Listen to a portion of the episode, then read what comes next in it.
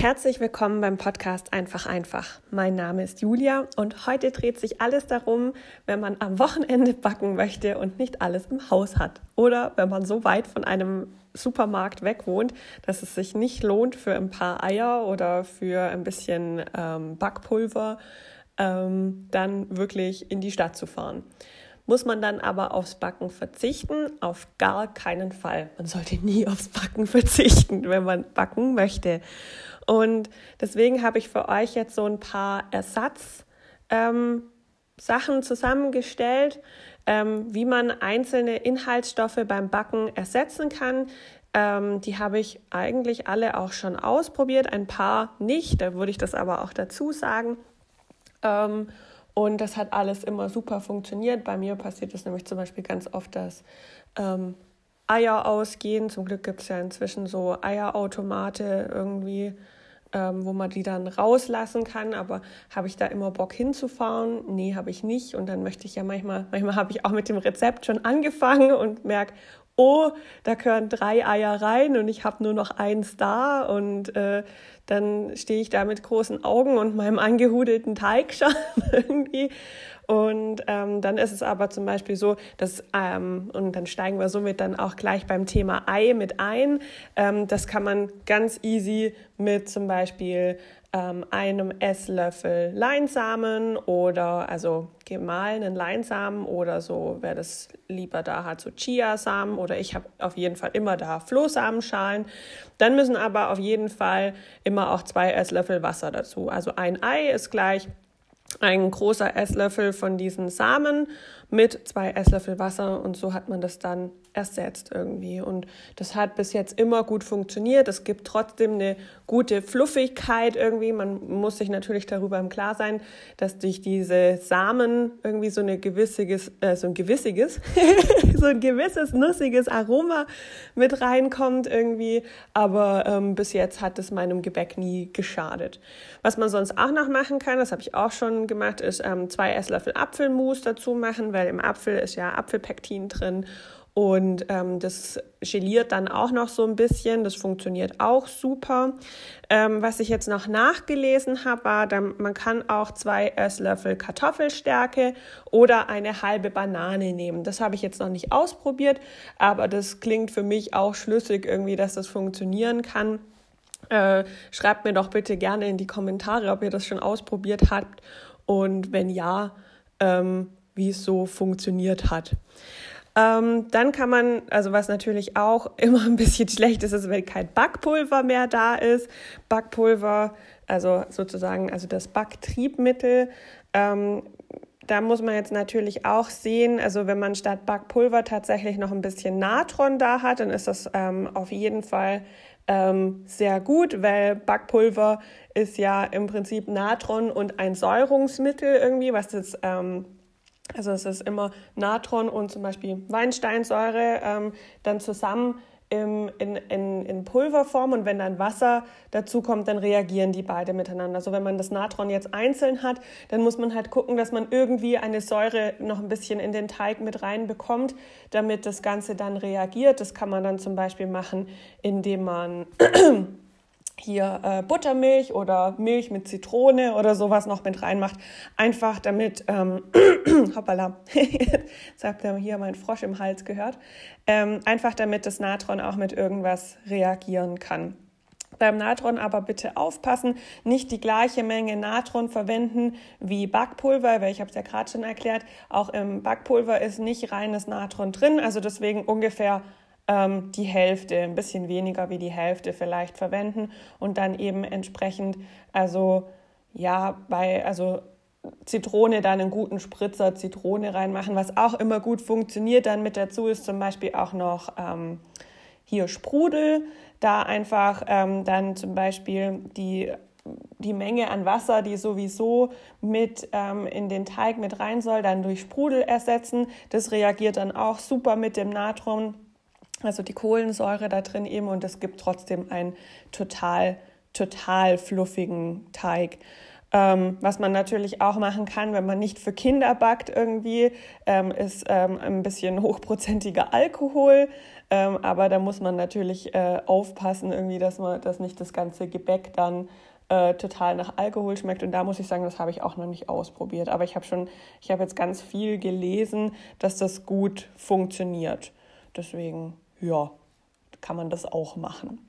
So, was könnte noch fehlen? Äh, es können zum Beispiel noch fehlen Nüsse. Also wenn man sagt, irgendwie, man möchte in ein Gebäck irgendwas machen, dass, dass Nüsse noch mit rein sollen, ähm, dann kann man zum Beispiel, wenn man da hat, auch Haferflocken einfach anrösten oder irgendwelche Samen anrösten. Zum Beispiel äh, Sesamsamen, das schmeckt ganz lecker, wenn man die einfach nur ein bisschen davor noch warm gemacht hat in der Pfanne. Oder wie gesagt, eben Haferflocken irgendwie, das verkennt man immer, weil das schmeckt wirklich total total lecker. Also und dann einfach auch genau die gleiche Menge nehmen und das schmeckt äh, total gut. Ähm, was könnte noch fehlen? Zum Beispiel Speisestärke könnte noch fehlen. Das kann man einfach zur absolut gleichen Menge mit äh, Puddingpulver ersetzen. Viele haben ja immer diese Päckchen an Puddingpulver da. Und Puddingpulver ist ja eigentlich nichts anderes wie Speisestärke mit ein bisschen Vanillegeschmack. Also wie gesagt, damit einfach eins zu eins ersetzen oder mit einem ähm, mit einem niedrig ähm, zähligen Mehl, also zum Beispiel 405er Mehl oder so und das ganz fein sieben. Ähm, Speisestärke macht ja den äh, Teig auch eher fluffig. Wenn man das dann halt eins zu eins mit Mehl ersetzt, dann ähm, ja, ist der Teig manchmal ein bisschen fester, aber funktioniert trotzdem sehr, sehr gut. Ähm, vielleicht einfach dann auch ein bisschen Sprudel oder sowas noch dazu machen, dann äh, kriegt man die Fluffigkeit auch wieder hin. Dann was tun, wenn zum Beispiel Butter fehlt. Butter ist ähm, natürlich auch ein bisschen, hm, also Butter kann man immer natürlich auch zu gleichen Teilen mit Margarine ersetzen, nicht zu gleichen Teilen mit Öl. Also da, ähm, also wenn man zum Beispiel 100 Gramm Butter ersetzen will, dann immer so mit 80, 90 Gramm Öl, weil ähm, ja durch die Flüssigkeit, äh, also die, das braucht mehr Bindung, also zum, im, im Mehl. Und deswegen ähm, ist es ähm, ja geschickter, da einfach ein bisschen weniger zu nehmen. Und dann kann man es auch sehr gut, sehr, sehr gut verwenden irgendwie. Was ich jetzt noch gelesen habe im Internet, aber noch nie ausprobiert habe, ist ähm, hier Joghurt und Grieß zu nehmen. Also da steht dran, man soll noch 100 Gramm Joghurt und zwei Esslöffel Grieß nehmen. Einfach, also der Grieß schätze ich für die Bindung, Joghurt irgendwie für diesen, ähm, also für den Milchanteil oder für den, ja genau, für den Milchanteil eben. Ähm, oder dieses, wie heißt denn? Äh, äh, ich komme nicht drauf, Milchproduktanteil, genau, das wollte ich sagen. Ähm, aber das klingt für mich auch ziemlich schlüssig. Habe ich jetzt auch an ein paar ähm, Foren und so gelesen, dass das gut funktionieren soll. Also ich denke, das könnte man auch mal ausprobieren. Dann ähm, natürlich, was mache ich, wenn ich keine Kuhmilch habe? Irgendwie, da könnt ihr natürlich ganz einfach auch Pflanzentrink dafür verwenden, also wirklich eins zu eins. Das funktioniert super. Wenn ihr keinen Pflanzentrink habt, dann einfach Pflanzentrink selber machen. Irgendwie schaut dazu gern mal auf meine Instagram-Seite, wie man Hafermilch macht. Ähm, das geht total einfach und ähm, dann kann man sich so ganz ganz easy die Milch ersetzen.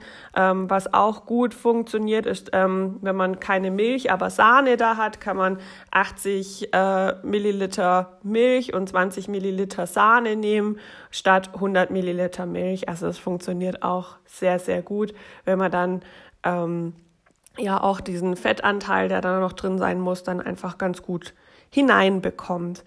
Genau, was könnte man denn noch ersetzen müssen? Was habe ich denn hier noch auf meiner schlauen Liste? Ah, Zucker, genau. Zucker ist ja gerade in aller Munde irgendwie, ah, oh, man muss Zucker ersetzen und zuckerfrei essen.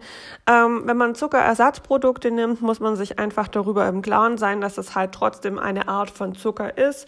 Was auf jeden Fall schlau ist, ist sich zu überlegen, ob die Zuckermenge an sich in dem Gebäck so hoch sein muss. Also ich ersetze ganz oft äh, oder was heißt ersetze, ich ersetze dann Zucker durch gar nichts, irgendwie mache nur die Hälfte vom Zucker rein, also nicht durch gar nichts, sondern ich mache nur die Hälfte vom Zucker. Und das funktioniert auch super irgendwie, also gerade ähm, ältere Rezepte irgendwie habe ich das Gefühl, ähm, die haben extrem viel Zucker drin irgendwie. Und deswegen, da tut es das dann auch ganz oft, dass man einfach die Hälfte vom Zucker nur verwendet.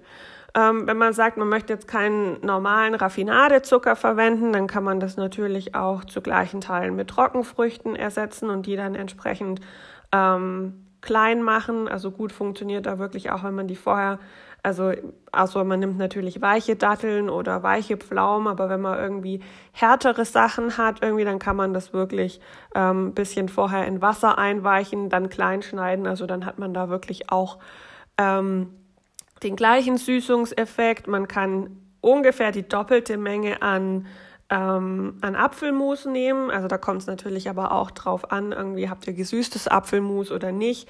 Wenn ihr Apfelmark habt, also wo kein Zucker zugesetzt wird, da würde ich dann sagen, ja, da braucht man das Doppelte. Sonst, ähm, wenn es gesüßtes Apfelmus ist, ähm, dann würde ich sagen, ungefähr 100 Gramm Zucker sind 150 Gramm Apfelmus und ungefähr auch die gleiche Menge Banane kann man verwenden, wenn man jetzt keinen Zucker da hat. Das habe ich auch schon ausprobiert. Wie gesagt, bei Banane muss man sich halt ganz im Klaren sein, dass das halt dann extrem nach Banane schmeckt. Ähm, finde ich, also ich finde, man schmeckt das immer raus, wohingegen beim Apfelmus schmeckt man jetzt meines Erachtens nicht raus, dass das unbedingt Apfelmus ist. Ähm, natürlich kann man auch mit Honig süßen. Ich finde auch, dass man das ein bisschen rausschmeckt, aber das ist ja also im Prinzip auch kein Problem. Da braucht ihr aber ein bisschen weniger. Also wenn ihr 100 Gramm Zucker verwendet, dann braucht ihr so 75 Gramm Honig ungefähr, würde ich jetzt sagen. Was ich jetzt noch nicht probiert habe irgendwie, was ähm, wahrscheinlich aber tatsächlich auch mal noch eine extra Folge gibt, weil ich das hier für euch noch ausprobieren will, das sind so Zuckeraustauschstoffe. Also ich habe jetzt nachgelesen, dass man ungefähr 100 Gramm Zucker mit ungefähr 70 Gramm Stevia ähm, ersetzen kann. Ähm, da habe ich jetzt aber wirklich wenig Erfahrung und kann da jetzt irgendwie euch noch keine richtige Info dafür geben. Das habe ich mir aber vorgenommen, dass ich da mal ein bisschen rumprobiere. Also nicht, dass ich meinen Zucker unbedingt durch äh, Stevia oder was man sonst haben kann ersetzen möchte, aber einfach, um das mal auszuprobieren.